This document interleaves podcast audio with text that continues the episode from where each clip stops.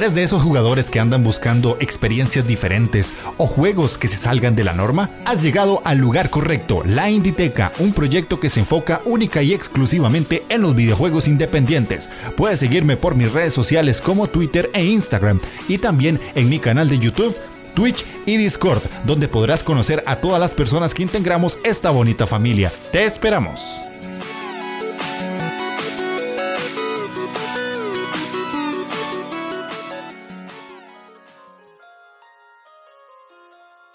Hola jugones, sean bienvenidos a la Inditeca, el podcast dedicado exclusivamente a los videojuegos independientes. Yo soy Jeff de Astora y estamos dando inicio a la segunda temporada de este podcast, ya después de un descansito más allá de lo normal que me di. Era un mes, pero me pasé un cachito. Vuelvo con fuerzas a grabar el podcast en una variante un poquito distinta a lo que estaba haciendo antes. Eh, ustedes van a ir viendo que el podcast ya no va a ser como lo era antes, pero va a ser igual de bueno y obviamente siempre va a estar enfocado a los juegos independientes, como no es de esperar. Y el día de hoy quiero empezar esta segunda temporada con un juego que lo merece. Como pudieron ver en el título, hoy vamos a hablar de Hades y digo vamos porque no estoy solo. Ahorita les presento al invitado.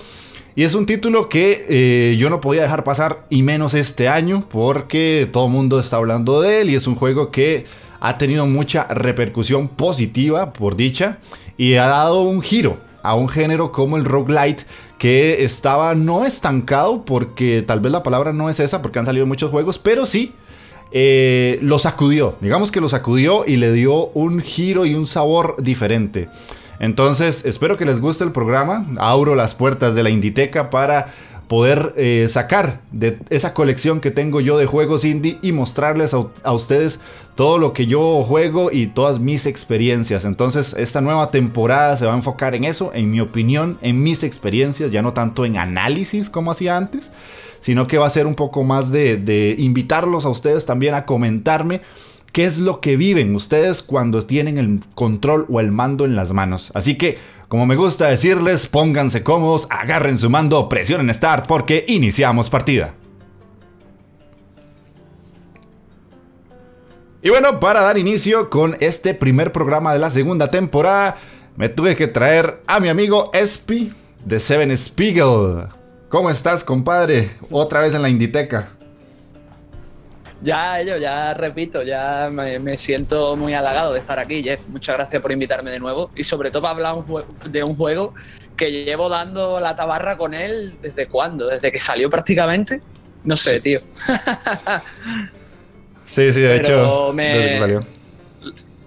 Hmm, pero que me alegra mucho de, estar aquí, tío, y espero que, los que nos escuchan disfruten del programa de hoy, porque por supuesto todo lo que relaciona a la Inditeca tiene una calidad enorme. Ok, ok, muchas gracias, Espi. Y para la gente que no lo conoce, bueno, Spiegel es un, es un blogger y ahora también podcaster de Seasides Podcast junto con Scholz. Eh, él tiene en su podcast, hace bastantes tipos de análisis diferentes de videojuegos desde su perspectiva. También por eso me lo traje, porque las opiniones que él pone son muy interesantes. Y ya había participado la temporada pasada con nosotros en el especial Juegos Indie que nos marcaron. Y este, ya habíamos hablado de esta colaboración. Cuando hiciera yo de Hades, tenía que traerme al Espi. Entonces, aquí estamos para iniciar. Vamos a poner en contexto un poquito a la gente de, de Hades. Obviamente todo el mundo sabe qué es Hades, o por lo menos quien está dentro del mundillo de los videojuegos lo tiene como muy fresco, ¿verdad? Porque es un juego que, está como en la mente de muchas personas, pero a mí siempre me gusta darle reconocimiento a, a los desarrolladores, porque en este caso son los que se encargan de hacer todo ese trabajo. Y es que Hades forma parte de una empresa que yo le tengo muchísimo cariño. O sea, son de esas empresas independientes a las cuales yo sigo y casi que juego que sacan, juego que compro, tal vez los puedo dejar ahí apartaditos y los juego hasta dentro de un tiempo o lo que sea, pero los tengo todos, literal, todos los que han sacado. Ellos han sacado Bastion, Transistor, Pyre y últimamente Hades. Es una empresa que se formó en 2009. Ya tienen bastante tiempo por eh, Amir Rao y Gavin Simón. Eh, ellos empezaron trabajando en Electronic Arts en Los Ángeles y estuvieron involucrados en la serie de Command and Conquer. Y cuando estaban ya en su trabajo, ya llevaban varios años de experiencia, decidieron que ya no querían hacer nada más con, con AAA. Eh, es una situación muy particular que se presenta en muchos desarrolladores que están en la escena AAA, que se aburren de, ese tipo de, empresas y ese tipo de, rutina y deciden crear su propia compañía. Entonces en este caso ellos dos, amigos del lugar de trabajo donde estaban, decidieron crear Super Giant Games. Y su primer juego fue Bastion, que eh, cuando salió para el Xbox Live Arcade recibió muchas críticas positivas. Y desde ahí empezó lo que conocemos ahora como Super Giant Games, que es una empresa que está en Estados Unidos, obviamente. Y eh, ha tenido estos cuatro juegos y conforme van sacando cada juego, van teniendo más notoriedad y van siendo una empresa cada vez más importante. Han ganado muchos premios como los Video Game Awards y cosillas así, que ah, tal vez para mucha gente no es importante, pero eh, les soy sincero, o sea, yo ya me vi un documental de No Clip de ellos y me pareció súper curioso que para ellos sí es relevante. O sea, puede ser que para nosotros como jugadores el que ellos se ganen un premio eh, nos parezca como algo superfluo, que no, no les aporta mucho, pero a ellos sí. Vieras que, eso es interesante, no sé si, si lo tenías visionado así, Espi. Pues la verdad, Jeff, si te soy sincero, no sabía que, esta gente, que los de Super Giant, eh, le dieran tanta relevancia a los Game Awards. La verdad es que mm, es unos premios que están un poco rodeados de polémica, ¿no? Por el tema de, los que siempre ganan y demás. O sea, no es por meterme con quien sea fan, pero el problema de los Game Awards es que se le da muy poco peso al, videojuego que se va a premiar y mucho más al tráiler o lo nuevo. Y bueno, Hades, no sé si lo sabéis, pero ganó la categoría Mejor Juego Independiente. La verdad es que se lo merece, pero por desgracia no, no ganó más premios y creo que se los merecía. Y sobre Giant, su trayectoria, la verdad es que no los conocía. Yo, yo empecé a jugar Bastion en la, en la PS Vita, en support, que hicieron hace un tiempo atrás. Y la verdad es que yo creo que como tú, Jeff, que te he enamorado de, de lo que es el trabajo de esta gente. Después jugué Transistor, que me gustó un poco menos, pero también me parece muy bueno. Y tiempo después, aquí estamos con Hades, quizá para mí de lo mejor de, este año. No sé qué, piensas tú. Sí, sí, de hecho, el programa en sí lo estamos haciendo porque ahora más tarde voy a, vomitar amor hacia Hades, literal. o sea, esos son los programas donde, donde la gente que me escucha me dice, me estoy limpiando las gotas de Chele. Porque sí, a veces hablo de más y se me va la, chapa porque digo muchas cosas. Cuando un juego me gusta muy en serio, me, gusta y hablo y hablo hasta que canso. Pero sí, básicamente. Eh, vamos a hablar un poquito más de, de Supergiant ya para pasar un, un, poco a otro tema. Y es que ellos eh, tienen, como les digo, cuatro juegos, que en este caso sería Bastion el primero, segundo Transistor, como acaba de mencionar eh, Espi, segundo, el tercero Pyre que es un juego sumamente curioso porque es un juego eh, RPG que tiene mecánicas de juego de baloncesto. Es rarísimo, yo no lo he jugado, pero es rarísimo, o sea, es una combinación súper extraña. De hecho, no pegó tanto en ventas. Y creo que es por, eso, porque tiene unas mecánicas sumamente extrañas. Pero ya el arte de Pyre se refleja un poquito lo que vamos a ver en Hades. Entonces, si, si ustedes quieren ver, por lo menos en la parte artística, el antes de Hades, jueguen Pyre. Insisto, yo no lo he jugado, entonces no tengo como referenciarles un poquito más, pero sí me llama mucho la atención cómo se parece eh, el arte entre uno y otro juego, y ahorita les voy a contar algo más adelante de eso. Y obviamente el último, Hades, que tuvo cierta polémica, eso hay que, hay que mencionarlo, porque salieron primero en la Epic Games Store cuando Epic estaba como ya impulsando eh, esa competencia con Steam de que ellos les daban un porcentaje mayor a los desarrolladores y que ahí era mejor para publicar los juegos y no sé qué. Y la gente de Super Giants apostó por Epic. De ahí que el juego tal vez mucha gente no lo conociera hasta que llegó a Steam. Yo lo compré en Epic. Porque, insisto, yo, a mí me gusta tanto Super Giant que yo cuando lo salió en Epic, yo dije, este juego lo tengo que tener y lo compré. Incluso cuando estaba en, su desarrollo dentro de Epic. Pero no lo jugué hasta la versión ya full, porque por lo general no, no soy de jugar el Early Access. Pero sí me gusta apoyar un estudio cuando realmente me gusta. Eh, ¿Vos lo compraste en Steam o en Epic, Espi? Eh, no, yo lo tengo en Switch. Ah, en lo Switch. compré. No lo tengo, o sea, me lo compré y me lo pasé en Switch. Y no lo tengo no lo tengo ni en Steam, ni en Steam ni en Epic. Pero es curioso, Jeff, porque no sé si no sé si te enteraste, pero hubo gente que hizo esto, que no sé si te acuerdas cuando regalaron el vale este por el Rocket League. Ajá, ajá. Pues mucha gente cogió ese vale y se compró el Hades con el vale, ¿sabes? Para ahorrar dinero. Así que imagínate, por lo menos por lo menos en Epic se dispararon las ventas del Hades gracias a eso. Y la verdad es que no, no. O sea, yo lo probé ya cuando estaba en versión 1.0, por así decirlo. Ajá. Porque no sé si lo sabías, pero ya ya tenía mucha intención de lo que es traer Hades a PC y sobre todo a Switch. O sea, tenían como que esas dos plataformas en mente. Entonces, yo creo que jugarlo en Switch es uno de los mejores métodos a la hora de jugarlo. Porque yo en PC no, lo que te he dicho, no, no lo he tocado. Seguramente se juegue bastante bien pero en Switch, de verdad, en serio, probadlo porque está fetén. O bueno, ya os diría que si todavía os queda el vale y está la promoción, aprovechéis, pero no, no sé si, si, caduco o no. Sí, tenía una, fecha de vencimiento, pero habría que esperar ahorita en diciembre que posiblemente van a regalar otro vale de 10 dólares, porque siempre lo pasan haciendo para, para que la gente muerda y compre algo. Eh, sí, eso del Switch sí lo sabía, es, una cosa curiosa porque ellos lanzaron el juego en Epic, después de Epic lo lanzaron en Switch y ya después lo lanzaron en Steam. O sea, el orden fue como extraño cuando uno pensaría que debería ser eh, al revés, pero no, lo hicieron así por lo que acabas de decir, que tenían como ese enfoque de que tenía que salir sí o sí en Switch porque saben que es una plataforma que los indies están pero golpeando durísimo porque de literal Nintendo saca un juego cada muerte o eSport, Entonces no, les queda otra que tirar por indies. Eh, ah, la verdad. Ajá, ajá, continúa.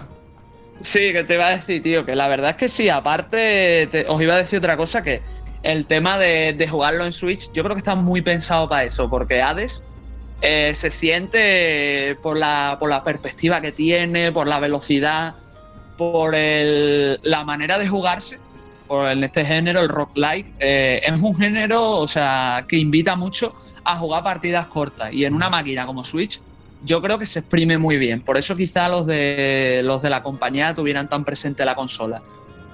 No sé qué pensarás tú. Sí, de hecho, eh, sirve bastante. O sea, yo no lo compré en Switch porque tengo las manos muy grandes y el control de Switch me duele porque es una cosita súper pequeña. Y odio los joysticks a más no poder. O sea, si pudiera se los quitaría y le pondría los que son como grandotes, pero son muy caros. Maldito Nintendo y sus precios súper elevados. Eh, pero sí, este, tenés mucha razón. O sea, sirve mucho para una partidita antes de irse a dormir y 10, 20 minutos. y no matamos a no importa, me acuesto. Y, queda perfecto. La verdad es que queda perfecto. Incluso para jugarlo en modo portátil. Que no sé si vos lo jugás así o lo jugás a pantallota. No, yo lo jugué ambos modos. Sí es verdad que jugué más, más, más a pantalla grande. Mm. Pero sí es verdad que, es el típico juego que te pones para un rato. Además, Hades tiene una cosa que, por ejemplo, no tienen otros que han venido detrás de él. Que es el hecho de que mm, puedes guardar en cualquier momento. Entonces, incluso si tienes que dejar la partida para irte a cualquier cosa, puedes volver en, cualquier otro momento y retomar por justo donde te quedaste, ¿sabes? No como, por ejemplo, de Accels o juegos así, que tienes que llegar a un punto de control o tienes que ya estar en el principio para poder retomar por donde has ido, ¿sabes? La run. Sí, sí, sí, de hecho, y ahorita vamos a hablar de eso porque esas son las mecánicas que hacen Hades, Hades básicamente. Eh, ya ahorita que tocaste el tema del roguelike, entremos a eso, ya dejamos un poquito de lado Super Giant y explicarle a la gente que no sabe eh, qué es un roguelite, no like, sino lite, roguelite. Eh, porque es una variante de lo que se conoce como roguelike, que de hecho yo tengo un video en el canal de YouTube, por si no lo han visto, que explico las diferencias de cada uno y digo cuáles son las características y todo ese tipo de cosas. Pero eh, un roguelite, como su, digamos, terminación lo indica, light es como algo que nosotros conocemos con menor carga de algo, ¿verdad? Entonces es una versión más suave, más, un poquito más suave de la versión grande que sería roguelike. ¿Por qué? Porque en este tipo de juegos lo que pasa es que sí, vamos a morir y cada que morimos tenemos que volver a intentar eh, la partida hasta que lleguemos a pasar el juego. Pero con la diferencia de que siempre vamos a tener la capacidad de guardar algo o ganar algo o avanzar de alguna manera dentro del juego. Y eso es algo que hace Hades muy bien, porque cada vez que nosotros morimos, todo lo que nosotros obtuvimos durante la run, que eso es lo que se le conoce también a este tipo de juegos, que run vendría siendo cada intento que hacemos eh, al final de, de, cada uno de esos intentos vamos a tener gemas, vamos a tener llaves, vamos a tener eh, como un tipo de vino, podría decirse, ¿verdad? Creo que es como un vino morado. El néctar. Ajá. Se llama néctar. Ajá, eso yo lo estoy jugando en inglés. y que eso lo podemos canjear para subir ciertos eh, stats del personaje y que cada vez que vamos entrando el personaje vaya con unas ventajas. Cosa que en los roguelike no pasa, porque en los like, cuando te morís, literalmente lo perdiste todo y tenés que empezar de cero otra vez con las manos limpias. ¿Está bien así o me equivoco? ¿Quieres agregar algo más, Espi? No, la verdad es que yo creo que ha sido muy acertado y corresponde mucho con ese vídeo que hiciste tú hace tiempo, que yo lo vi. Mm. La verdad que está muy interesante, os recomiendo echarle un vistazo. Y básicamente sí, Jeff, yo creo que sí. O sea, mm, tú piensas, es que podemos irnos a otro ejemplo totalmente diferente que también es independiente, como el Isaac. Por ejemplo, si, si alguno no lo conoce, básicamente el Isaac es más cenital mm. y es mucho más de. es mucho más cercano a Zelda pero sí, por ejemplo, en el Isaac, eh, solo cuando llegas a ciertas partes y has superado ciertas cosas te dan, te dan como apariencias o ciertos logros o así. Pero igualmente, si mueres, excepto eso, toca repetir la partida desde el principio. En Hades es lo que ha dicho Jeff, básicamente. O sea, tú, por ejemplo, farmeas en la partida, yo qué sé, me lo invento, 500 de oscuridad, vuelves a la morada, que es la casa donde está Hades, que es tu padre, y, puedes usar esa oscuridad para comprarte mejoras permanentes. Básicamente, por poner el ejemplo. Sí. Así que sí, yo, yo creo que sí. Ok, ok, sí, perfecto. Básicamente eso es de lo que pues, vendría siendo el roguelike de, el roguelite de Hades. Vamos a entrar ya entonces un poquito en materia de, de por qué traemos este análisis barra opinión del juego, qué es lo que aporta Hades, qué es lo que realmente nosotros como jugadores vamos a encontrar y qué es lo que lo hace grande y por qué tanta gente está hablando de él. O sea, básicamente es, eso. Vamos a hacer un pequeño análisis barra opinión de por qué tanta gente le gusta el juego y por qué es este fenómeno que está sucediendo a día de hoy. Eh, el, el, juego en sí tiene ya desde el inicio algo que muchos roguelite en sí dejan de lado y los desarrolladores lo dicen así y lo cuentan en el documental de No Clip, que si no los han visto se los, se los recomiendo mucho, son muy buenos, eso sí están en perfecto inglés, si no entienden inglés pues sí está un poco complicado, pueden poner los subtítulos de YouTube, pero son algo malos, pero para entender funcionan. Y es que este juego tiene dos cosas, ellos lo llaman Godlike Roguelite Dungeon Crawler. Es el Godlike viene de que se toman elementos de la cultura griega y lo mezclan con la historia.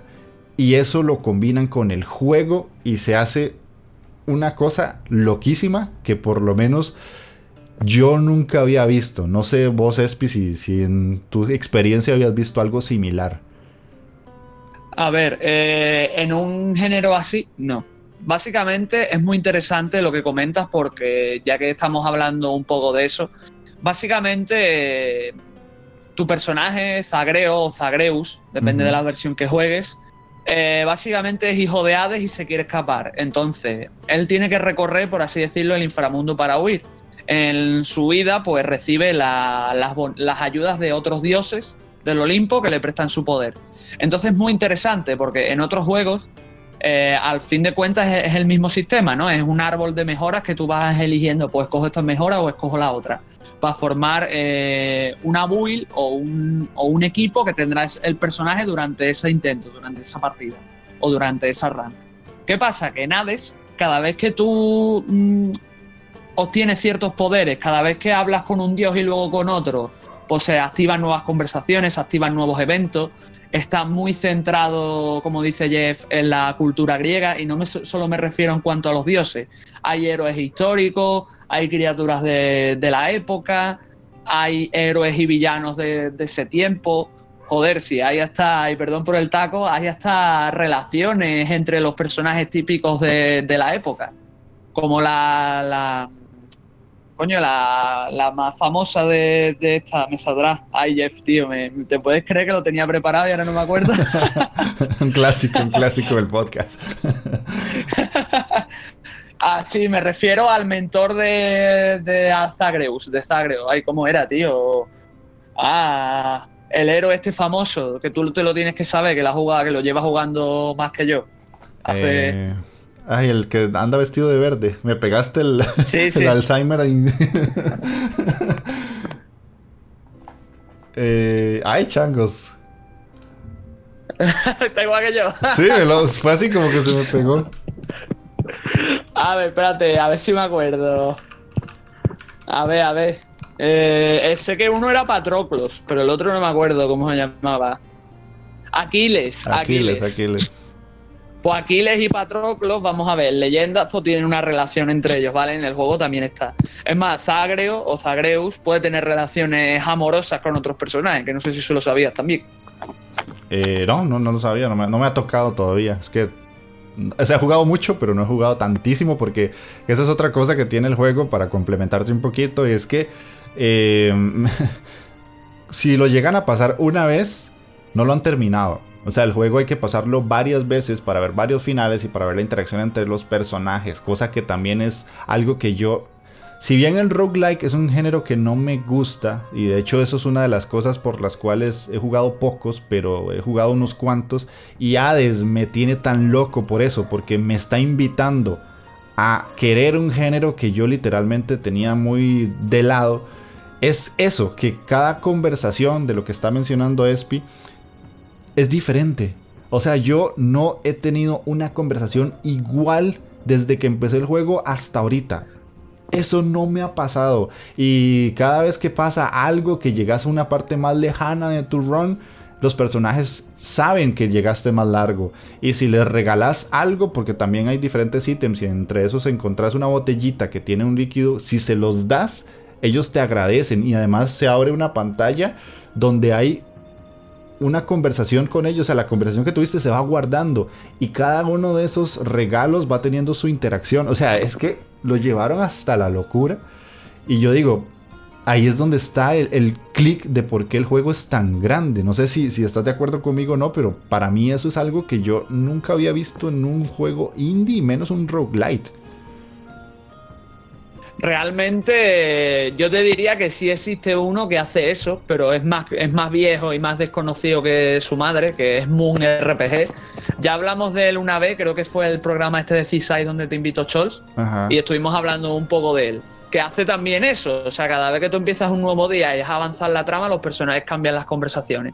Pero sí es verdad que el, el único aparte de ese que se me ocurre es Hades. Y Hades lo hace francamente bien, o sea, muchas veces eh, lo que más importa no es ver hasta dónde llegas, sino ver cuando vuelvas lo nuevo que ha pasado en la morada en tu ausencia. Y te tengo que decir una cosa, Jeff. Estoy de acuerdo contigo que eso hace el juego grande, pero no es lo único. No, no, no es lo único. Tiene muchísimas más cosas. Tiene muchísimas más cosas que merece mucho la pena resaltar. Pero es que para mí, o sea, para mí es el hecho de que le dieran un peso tan importante a la historia y a los personajes, porque normalmente en este tipo de juegos eh, la historia siempre queda como de lado. Algunos por ahí, que yo mm. no lo he jugado, pero el Children of Mortam, eh, por lo que me contó Per en su momento, eh, es un juego que anda por ahí, el estilo anda similar. Pero es como no lo he jugado, no, no, no tengo más allá que decir, pero sí se supone que, que es como el que podría decirse actual, que también le da un peso muy grande a la historia para hacer un roguelite. Pero es que en Hades lo que sucede es, por lo menos para mí, es esa interacción tan loca. Porque, digamos, hay una personaje que se llama Mech, es una erinia, que cada vez que la vamos a, a, pelear con ella es el primer jefe del primer mundo. Conforme la vamos matando cada vez más y cada vez más y cada vez más, los personajes empiezan a llevar bien, entre comillas, o ella ya empieza a sentir hasta cierta depresión porque siempre pierde, o a veces la encontramos en el bar de donde vive Sagreo. Y en algunos momentos está así como súper deprimida. Y vamos a hablarle y ella le dice, no me hables. Y en la siguiente ron vamos y ya no está ahí. O, o, pasan cosas diferentes. Y uno es como, qué loco. O sea, esto está genial. O por lo menos a mí me parece genial. Sí, cuando por ejemplo en el Eliseo hay veces que, vale, en el Eliseo te. No, o sea, para los que no lo sepan, tú vas y te enfrentas a Teseo y te enfrentas al, al toro de Minos, ¿vale? y hay veces que el toro aparece como mini jefe para retar a Zagreo para ver su poder. Mm. Y tienen conversaciones entre ellos, incluso antes de llegar al jefe. Incluso cada vez que vas al jefe cambian las conversaciones. ¿Sabe? Por ejemplo, hay momentos ya cuando avanzas mucho en, las repeticiones que cuando llegas a Teseo, Teseo empieza a dar su discurso y Zagreo lo corta porque dice que es un charlatán y que tienen que pelear ya. Que se deje de tonterías. Y cosas así. Ah, por cierto, sabes que con Meg puedes tener romance, ¿no? No la he conquistado. Pero existe, existe la posibilidad. Ajá. No, la he conquistado. Estoy en mi proceso ahí de tirarle flores. Pero sí, básicamente, o sea, eh, en cuanto a interacciones, eso, por lo menos es una de las cosas que yo, cuando empecé a jugar, eh, eh, noté que, que, el juego me daba algo distinto. Y, es curioso porque los personajes no es como que nosotros cada que llegamos ahí están puestos ya, están como la mayoría de juegos que, que ahí está, son los NPCs, no. Es que cada vez que los vamos viendo, o sea, si lo vemos por una vez y tenemos que pelear con él, ok, lo derrotamos y todo, y si ya nos matan, volvemos a donde inicia el juego, puede ser que estén ahí, pero no necesariamente. A veces es una cuestión de trama de que tenemos que verlos varias veces o interactuar con ellos de diferentes formas o en algunos casos eh, aparecen en algunas zonas del juego y en otras ya no aparecen. Como el juego se genera de manera procedural, eh, muchas veces todo eso cambia también. Y es interesante eh, ver cómo ellos aportaron algo que hace que el juego sea interesante, porque como acaba de decir Espi, a veces lo que importa más es ver qué es lo que va a pasar porque eso ayuda, y esto es otra cosa donde yo digo que el juego literalmente te mueve el piso, que cuando te matan, no sientas esa frustración de decir, otra vez tengo que empezar putos roguelikes de... O sea, no, sino que literal, te, matan y decís, ok, ¿y ahora qué? ¿Y ahora qué va a pasar? Hmm. A, mí me. Eso es lo que más me molestaba de los roguelike y los roguelite. Que cada vez que me morían era como. Ah. De hecho, hace poco estaba jugando Enter the Gungeon. Y me mataron en el tercer jefe y fue como. Ah, ya había llegado larguísimo. Y ahora otra vez empezar desde cero con las manos vacías. Mientras que en Hades es como. Uy, me mataron. Ah, no importa. Voy a ir a ver qué pasó. Voy a ver qué me dice Hades. Voy a ver qué me dice Dusa. Voy a ver qué me dice Meg. Voy a ver. O sea. Y que voy a ver qué poderes les puedo aumentar a Sagreo, voy a eh, acariciar al perro, o sea, hay muchas cosas, a mejorar la estancia, o sea, es que es exagerado todo lo que tienen, o sea, no sé si, si querés mencionar algo más de eso o pasamos a otra parte del juego. Yo, si me dejas opinar, Jeff, te digo que básicamente mm, está muy bien eso, porque por ejemplo, yo me acuerdo jugando al, al Dead Cells que me pasaba exactamente lo que comentas tú, que a lo mejor avanzo estoy casi por el final del juego y me muero y ahora tengo que repetirlo todo. Mm. Y sin, sin atajos, sin nada y demás. Otro de los puntos que tiene Hades a favor, aunque a la larga también puede ser un poco su contra, es el contenido que tiene está muy bien medido y es muy compacto. O sea, Hades no tiene tantas mm, localizaciones ni tantos jefes como le pasa a otros roguelike o, o del estilo, pero mm, eso hace que las primeras veces que tú lo juegas se sienta muy, muy interesante porque poco a poco vas, vas evolucionando con Zagreo, vas conociendo las localizaciones, vas sabiendo cómo enfrentarte a cada tipo de enemigo, llegas al jefe y ya como has perdido varias veces sabes cómo derrotarlo, incluso hay veces que el jefe te sorprende porque cambia de forma o cambia el estilo del ataque. Entonces está muy bien. A la larga sí digo que puede sé un poco en contra porque cuando te pasa como a mí o supongo que a Jeff, que llevarás como 50, 60 runs o por ahí o más, sí es verdad que agradeces un poco más de contenido, pero que entre dentro de lo que cabe, para alguien que no solo le toca mucho este género como es mi caso o el de Jeff, está, de, está estupendo. ¿Sabe? Porque, por ejemplo, en lo que vuelvo a repetir, el ejemplo del Isaac o el Dead Cells, para pasarte una run completa te puedes morir, porque son un montón de, localizaciones, un montón de niveles, un montón de jefes y tal. Y al final hay muchas veces que nunca sientes el, verdadero progreso. Mientras que en este juego, cada paso que das, aunque sea corto, es un progreso. Incluso si no has llegado a vencer a Meg, cuando vuelves hay gente esperándote para contarte cosas.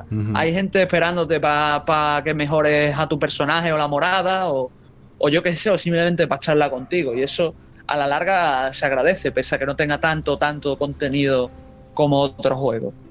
Sí, de hecho, en eso tenés razón. O sea, de hecho, a mí me pasa ya, y supongo que a vos y a cualquiera que lo ha jugado, que ya el primer mundo para mí es un paseo. O sea, yo literal me lo fumo en dos patadas, llego a Mech y es como, o a cualquiera de las otras dos líneas y es como, ah, ya sé cómo matarlas. El segundo mundo también ya lo tengo bastante controladillo, ya más o menos sé cuáles son los caminos, qué icono significa qué cosa. Y si ocupo una mejora de algo, ya sé con quién tengo que ir o ya sé qué tengo que hacer. Y pues sí, o sea, ya antes una run que me duraba media hora, ahora me dura como 15 minutos para llegar a Hades. O sea, y es porque ya te sabes el juego casi de memoria y sabes las combinaciones, porque eso es otra cosa que podríamos mencionar, y son las ayudas de los dioses. Es, hay varios, ¿verdad? Y cada uno te da una ayuda diferente. Digamos, está eh, Atenea, que te da un, tipo de mejoras específicas como defensa y reflejo. Está. Dionisio que te da unos efectos que le pone a otro tipo de, enemigos como que queden como mareados o algo así. Poseidón que te da efectos de congelamiento y así hay varios. Esto ya no es un análisis, ya, ya los análisis ya no más. Pero básicamente es eso. Y cada uno lo puedes ir combinando hasta que ya te sientas cómodo con cada una de esas combinaciones, por decirlo así, y ya vas llegando cada vez más adelante, más adelante, porque cada una de esas ayudas tiene un icono. Y vos vas a, obviamente te los vas aprendiendo. Y además, no solamente es eso, sino que Sagreo puede utilizar diferentes tipos de armas. Tiene una espada, tiene un arco, tiene un escudo, tiene una garra, tiene una lanza. Y hasta eso, permite que el jugador se acople a cada uno de esos tipos de juego. Porque cada arma es un set de movimientos diferente, muy, muy distinto. No sé, yo soy mucho de la lanza. ¿De cuál usas vos, Espi? Pues yo empecé, te lo digo así de claro, yo empecé con el arco. Con ¿Vale? Pero, pero ahora las veces que estás jugando cojo cualquiera. O sea, es que también mm, otra cosa que a, mencionar es que eh, cuando llegas a un punto del juego las armas te dan bonificación de oscuridad cuando las usas. Entonces el juego te invita mucho a ir probando diferentes armas con diferentes estilos.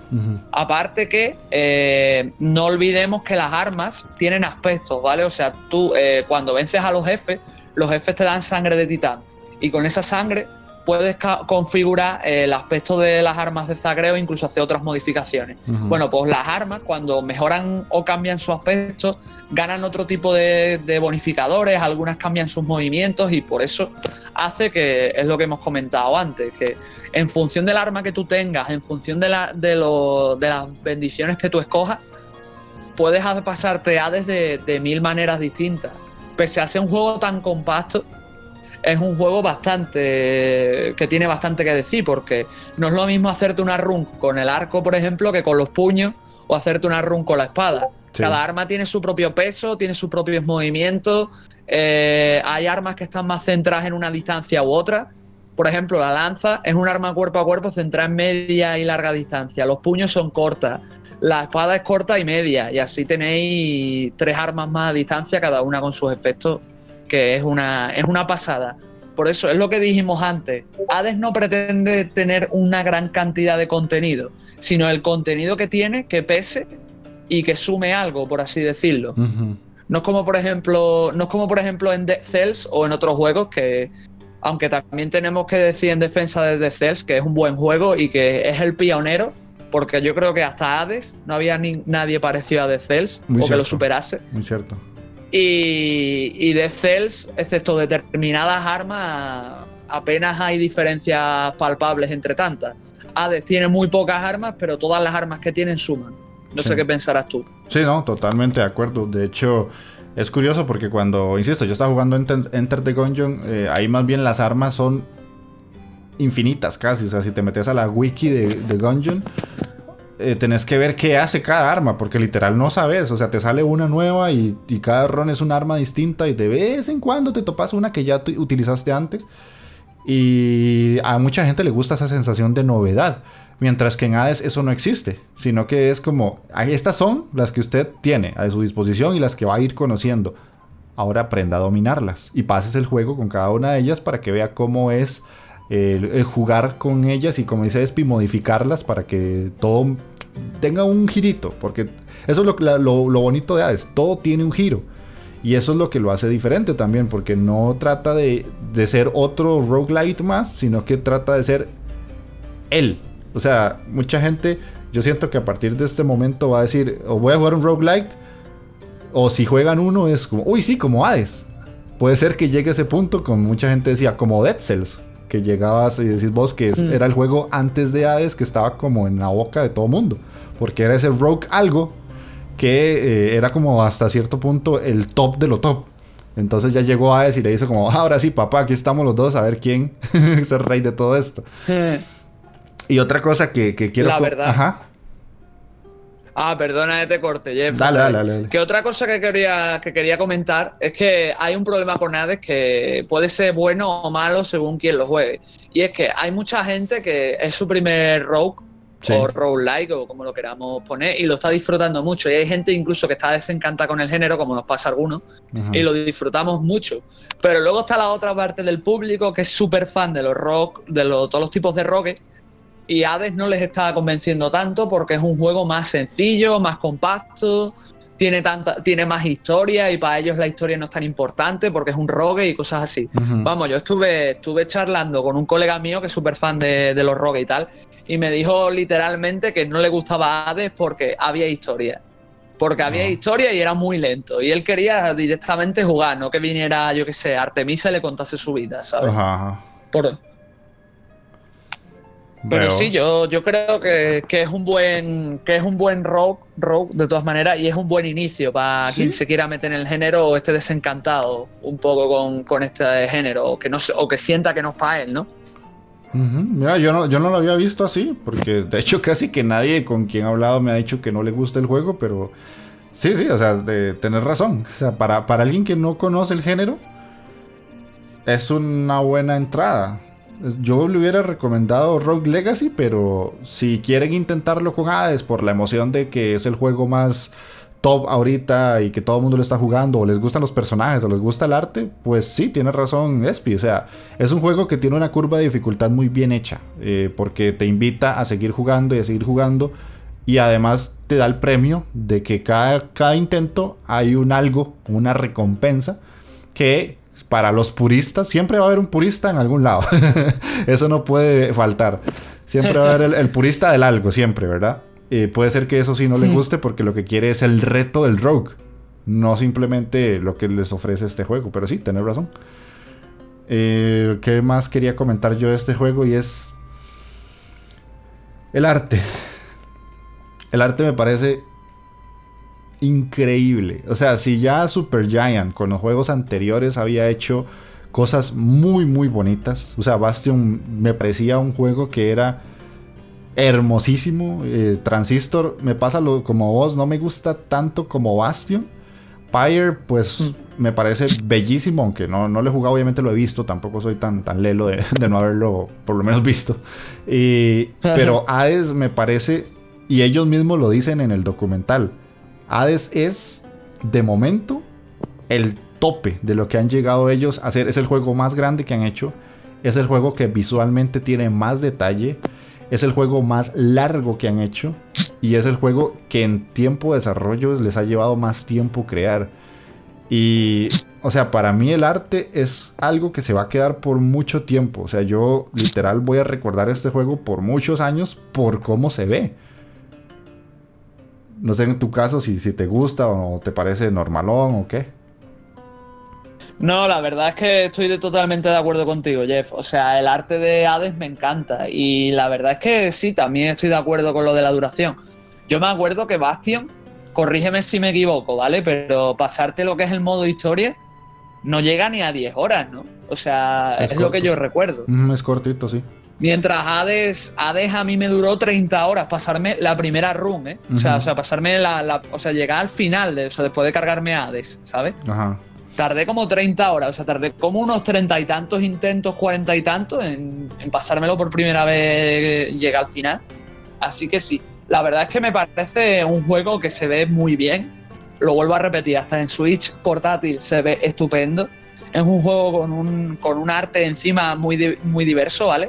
O sea, uno esperaría que si hay representaciones de dioses griegos, pues sean personajes cisgénero blancos y demás. Pero en Hades tienes personajes mm, con tintes así mulatos, tienes personajes negros, tienes, yo qué sé, yo, tienes hasta los cisgéneros normales blancos.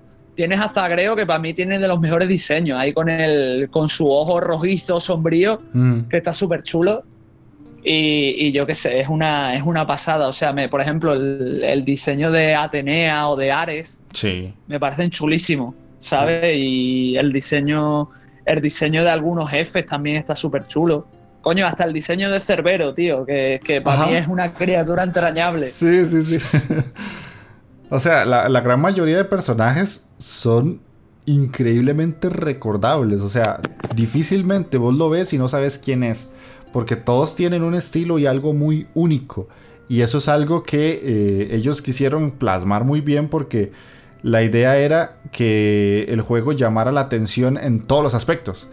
Y lo más curioso de todo es que, y eso es algo que me gusta y en serio no lo estoy diciendo por ser políticamente correcto, simplemente es que siento que a veces el videojuego y el anime peca de, de este tipo de cosas, los personajes no están sexualizados. Y más que todos los personajes femeninos. Y los masculinos son personajes atractivos para cualquier tipo de persona. O sea, si te gustan los hombres o las mujeres, no importa. Los personajes te llaman a la vista. O sea, para mí Dionisio es, increíblemente bello. y, es, hombre. Eh, me parece guapo, me parece atractivo. Y no pasa nada porque me parezca un personaje masculino atractivo, que es lo que muchas veces otros tipos de juegos olvidan y hacen atractivos solo a los personajes femeninos y todos me parecen como muy memorables. O sea, Dusa me parece sumamente curioso que sea tan caricaturizada. Eh, el mismo Hades tiene una imponencia brutal y la gracia es que es un, es un ser gigantesco y el juego te lo minimiza a ser un señor que está firmando papeles porque está administrando todo su reino. y es como, sí, sí, trata de salir de aquí, Sagreo, pero déjame que estoy haciendo mis cosas.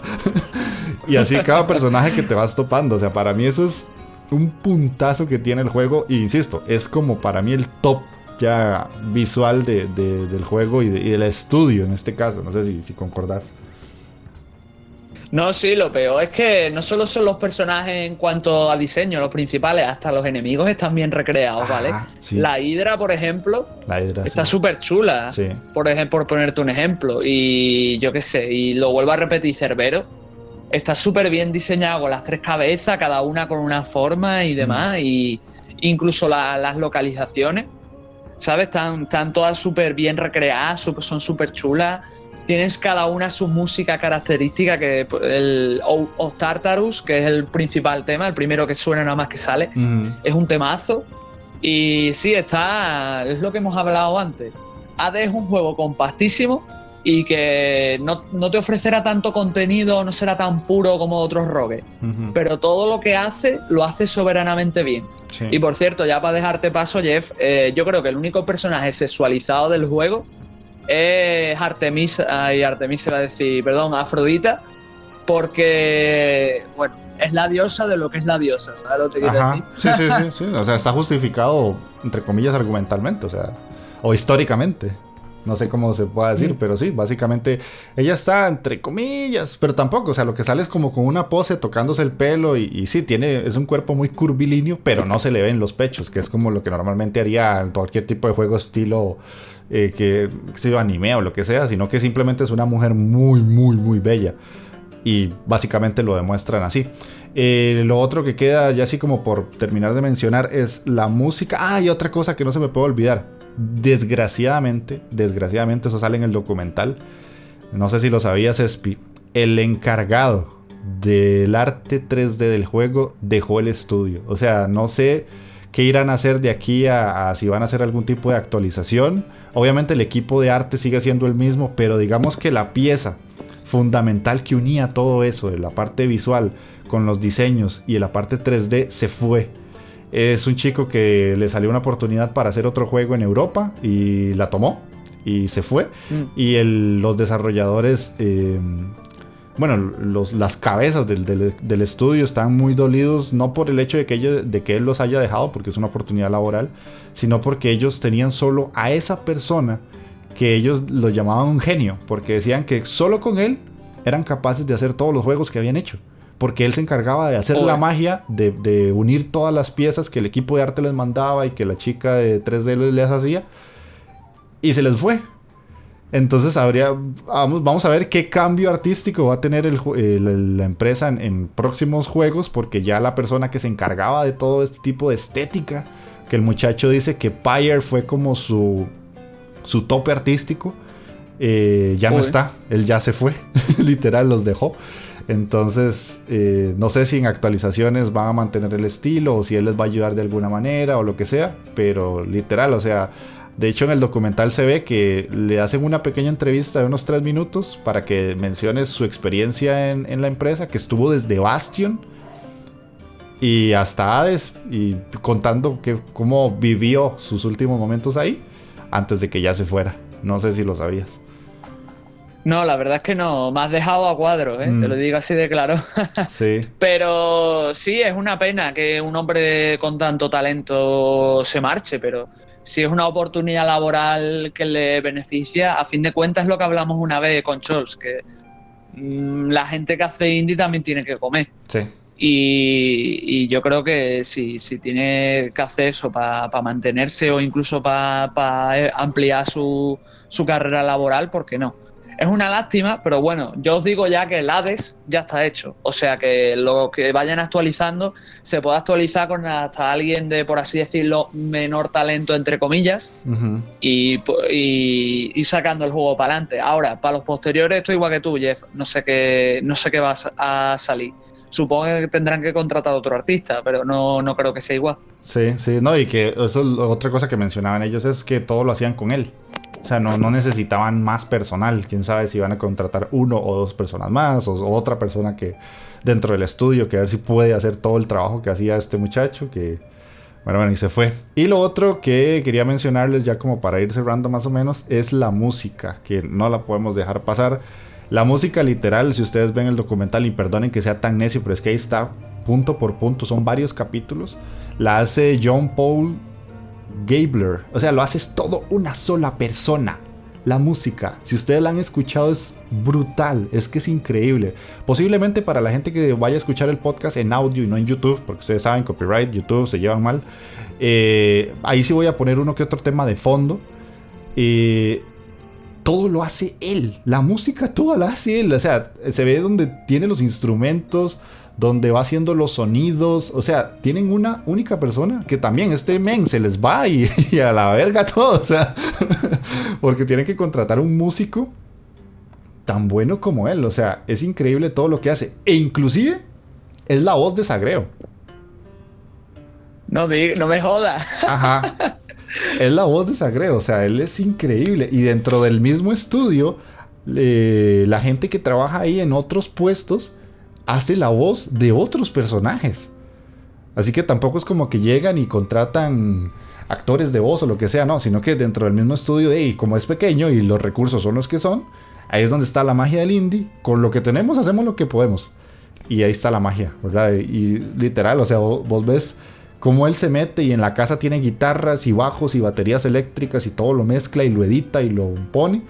Y eh, otra cosa curiosa que explicaban era que cada vez que había un parche de arreglarle algo porque tenían un feedback, de ahí que el, juego saliera en Early Access, que para la gente que no lo sabía salió así tanto en Steam como en Epic, y tenían feedback de la gente, cada vez que hacían un parche, él tenía que volver a editar la música y ponérsela al parche. O sea, era trabajo por dos.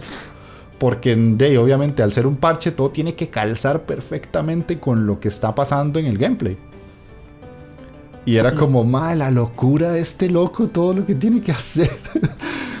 es increíble. Y, es vacilón porque vos escuchás la voz de la persona sin estar grabando a Sagreo y es totalmente diferente a cuando grabas a Sagreo. No sé si vos lo jugaste con audífonos. Yo recomiendo jugarlo así. No, no, no lo jugué con audífonos, lo he jugado sin ellos. Pero se presta mucho el juego. Es como otros como Senua o La Bruja de Blair o cosas así que son juegos más ambientales, pero eh, Hades por el ritmillo que tiene, los doblajes y demás, si, si invita a jugarlo con, con casco. Y yo, pues me has dejado cuadro, ¿eh? No sabía lo de, lo, de Zagreo, ¿eh? Te traía, te traía una sorpresa. Pues sí, el, creador de los efectos de sonido y la música del juego es la voz del personaje principal. Así de sencillo. Y hay un, hay un personaje que te dejo para que veas el documental. Es curioso, hay un personaje que la voz la hace un hombre y es una mujer. O sea, es, una, es parte del, equipo de desarrollo y es, es un chico y la voz la hace muy muy femenina y queda sumamente bien. Y cuando lo ves vos decís no cómo va a ser él la voz de este personaje justamente. Es loquísimo es loquísimo. Joder y mm, no sé otra cosita que ya así como para concluir básicamente tu experiencia es eh, con el juego con, desde el primer momento en que lo tocaste hasta ahora o sea qué, qué, qué, qué emociones te generó bueno, pues sinceramente, cuando yo lo, empecé, realmente no, sabía nada del juego, ¿vale? Creo que lo, lo había anunciado para Switch o algo por el estilo. Y lo acabé pillando para probarlo. como por así decirlo, me, tiré a la piscina. Y, y, me encantó. O sea, cuando lo empecé a jugar, los controles, la música, cada cosa que iba descubriendo. Incluso aunque, porque en, los compases finales de Hades mío, eh, lo estuve intercalando con otros juegos. Mm. Bueno, pues siempre sacaba un rato para jugar Hades porque es una, era, es una maravilla. Para mí, sinceramente, está muy bien hecho. Es un juego que mucha gente todavía no ha descubierto, ¿vale? O sea, aunque nosotros estemos hablando ahora del juego, sé que hay gente que no lo ha catado, sé que hay gente que a lo mejor ha hablado o ha escuchado oír hablar de él pero muy de oídas y no lo ha, acatado. Yo lo he dicho muchas veces, eh, tanto en este podcast como en el de Scholz o en C-Side, lo he dicho muchas veces, darle una oportunidad a Hades, o sea, cuando os den el vale, como dice mucha gente, aunque sea por 10 euros, o no sé cuánto estará en Latinoamérica, eh, probarlo porque el juego es maravilloso, o sea, es el típico juego que uno no espera nada y te sorprende. Es como me pasó exactamente con Bastión que cuando empecé a Bastión dije, uff, este juego no es para tanto, no sé qué, jugué como una hora y me encantó. Y Hades, yo creo que ni eso, pero bueno, o sea, creo que jugué menos y ya me fascinó, pero, pero bueno, que, es muy recomendable, es muy disfrutable, está a muy buen precio, porque bueno, ya, ya hablamos un poco del estigma del indie, pero bueno, está a muy buen precio. Y, yo creo que, que se merece más reconocimiento el juego porque aunque sí es cierto que hay mucha gente que lo está descubriendo y conociendo ahora, no tiene suficiente y creo que, se lo merece enormemente. Y lo que digo siempre, chavales, comprarse la de. sí, de hecho, este programa existe porque el último programa que grabamos de Seasides, eh, Espi no era, no paraba de decirme, tenías que jugarlo, tenías que jugarlo, tenías que jugarlo. Y yo, sí, sí, sí, sí. Entonces, en este descansito que me di en la Inditeca, lo que hice fue jugarlo. Y si literal, me pasó lo mismo que a vos. O sea, yo, en mi caso yo sí lo conocía, ya te digo, yo sí lo compré en Epic desde que salió en el, hace dos años. Y nada más que estaba esperando que saliera la versión full. E insisto, yo también iba con ese pensamiento de que, ah, tal vez la gente está exagerando un poquito. Yo sé que Super Giant es muy bueno, pero puede ser que la gente esté demasiado flipada, como dicen ustedes. Y no, o sea, me comí mis palabras, literal. El juego me dejó callado en todos los aspectos. Eh, no soy de las personas que dice que hay obras maestras y todo eso, porque eso es sumamente personal, pero sí me parece uno de esos juegos que ahora está dentro de mi top glorioso de los indies. O sea, si alguien me dice, recomiéndame un indie, yo, además de los que siempre recomiendo, va a ir Hades de por medio, porque es un juego que siento que mucha gente tiene que probar o debería probar si quiere conocer algo diferente, conocer un juego con un aire fresco, básicamente. Eso, es lo que yo siento que me da el juego, que es diferente y fresco, no es algo a lo que yo estoy acostumbrado, que, o sea, literal yo juego cosas sumamente extrañas, porque de hecho incluso ahorita en Switch estoy jugando un juego de controlar una bolita de metal para encender ventiladores dentro de una tarjeta madre. O sea, es una cosa súper rara que solo yo juego porque solo a mí me gustan esas vainas. Y llega Hades, que sí, está dentro de un género pues muy normal, pero me da un soplo de aire fresco que literalmente me tiene adicto. O sea, yo, yo todos los días que puedo jugar, Me pasa como vos, me pongo a... O sea, ahorita estoy jugando el Cyberpunk porque había que jugarlo, ¿verdad? Pero termino Cyberpunk y yo, uy, una partidita de antes de irme a dormir. porque no puedo, es que deme esa droga, perro, deme esa droga. Entonces, la invitación es la misma de Espi, o sea, si no lo han probado, cómprenlo. En Latinoamérica está ahorita en descuento, o si no, ahorita va a estar en descuento por los, por los Video Game Awards. Eh, en Epic posiblemente va a estar en descuento ahora en Navidades. Háganse el favor de, instalarlo y jugarlo, por favor. Eh, Espi, ya podrías irte despidiendo entonces y también mencionar tus, tus redes para que la gente te siga si quiere seguirte. Vale, escúchame Jeff, que te quiero decir algo a lo último que has dicho y ya me despido. Dale.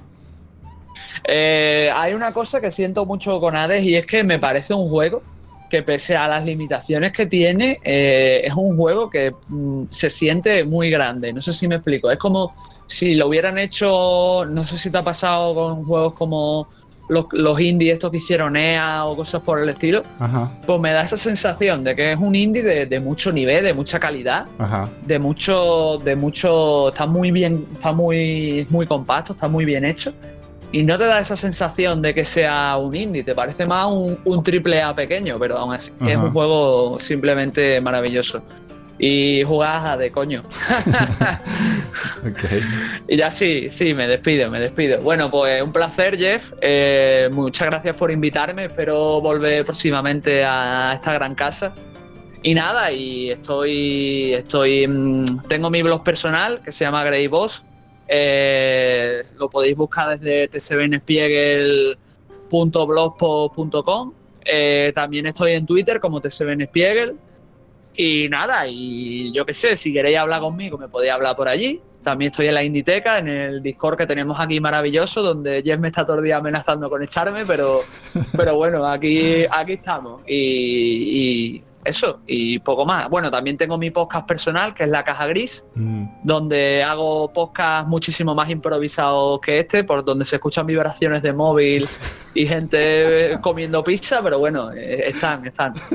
Y para finalizar, eh, como ha dicho Jeff al principio, estoy con el gran Chols, Chols C o Gonzalo Chols o como lo queráis llamar. Estoy con él en C-Size, hacemos programitas cada semana, cada dos semanas, tratando los videojuegos de una vertiente un poco diferente. Hicimos hace poco No More Heroes, pero bueno, tenéis la temporada anterior donde Chols también se, desahoga a gusto. Y nada, muchas gracias de nuevo por invitarme, Jeff. Ok, no, lo sabes que sí, aquí sos sumamente bienvenido, ya sos un amigo de la Inditeca. Em, básicamente, esto es el tipo de programa que va a pasar ahora. Eh, para los que llegaron hasta el final del programa, ya no va a haber análisis de juegos. O sea, literalmente, si soy sincero, eh, haciendo un estudio de, métricas, esos programas son los que menos escucharon. O sea, los que más tuvieron escuchas fueron programas de opinión, programas con invitados, entrevistas con desarrolladores indie o las entrevistas con, con otros podcasters.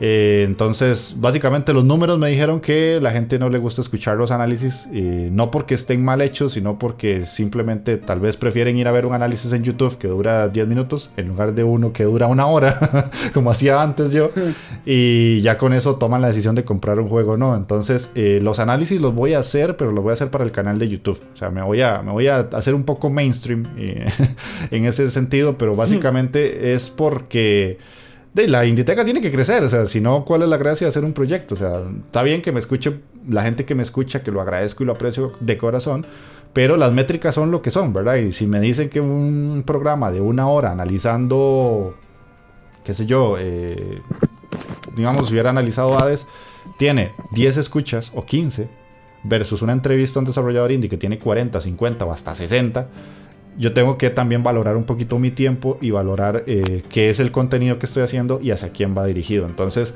este va a ser el enfoque que va a tener ahora el podcast. Veremos cómo le va, si, si a la gente le gusta o no.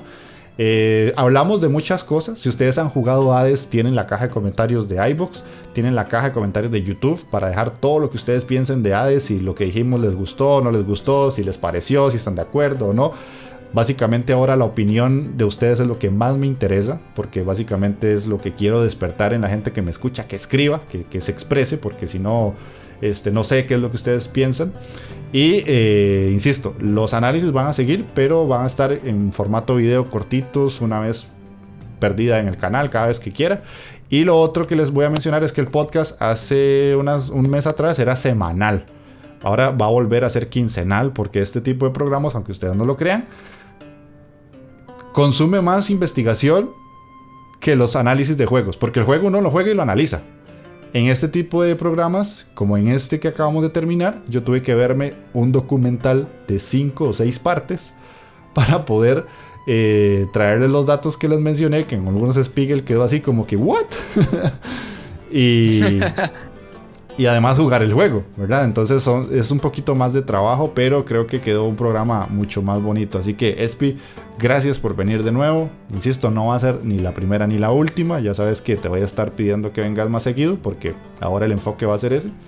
Y este, para la gente que nos está escuchando, ya saben, iBox, Spotify, Google Podcast, Anchor y YouTube para poder escuchar el podcast y los invito a pasarse por el canal de YouTube, ver los otros videos, los tops y eh, pasarse por el canal de Twitch si me quieren ver jugar indies. Así que eso sería todo por este programa. Nos estamos viendo dentro de 15 días. Chao. Chao.